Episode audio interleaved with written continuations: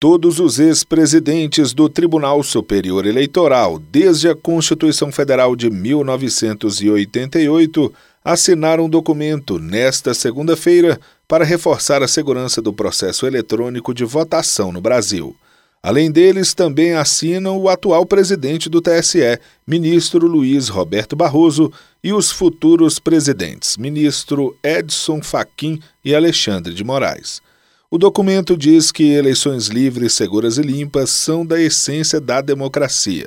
No Brasil, o Congresso Nacional, por meio de legislação própria, e o TSE, como organizador das eleições, conseguiram eliminar um passado de fraudes eleitorais que marcaram a história do Brasil no Império e na República.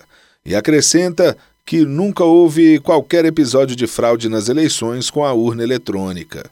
Os ex-presidentes do TSE afirmam que as urnas são auditáveis antes, durante e depois das eleições e que qualquer pessoa, partido ou entidade pode acompanhar tudo.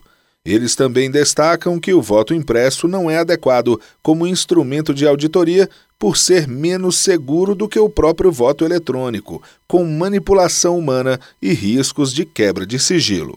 Assinam as seguintes autoridades: Luiz Roberto Barroso, Edson Fachin, Alexandre de Moraes, Rosa Weber, Luiz Fux, Gilmar Mendes, Dias Toffoli, Carmen Lúcia, Ricardo Lewandowski, Marco Aurélio Melo, Aires Brito, Carlos Veloso, Sepúlveda Pertence, Nelson Jobim, Ilmar Galvão, Sidney Sanches, Francisco Rezeque e Nery da Silveira. Do TSE, Fábio Ruas.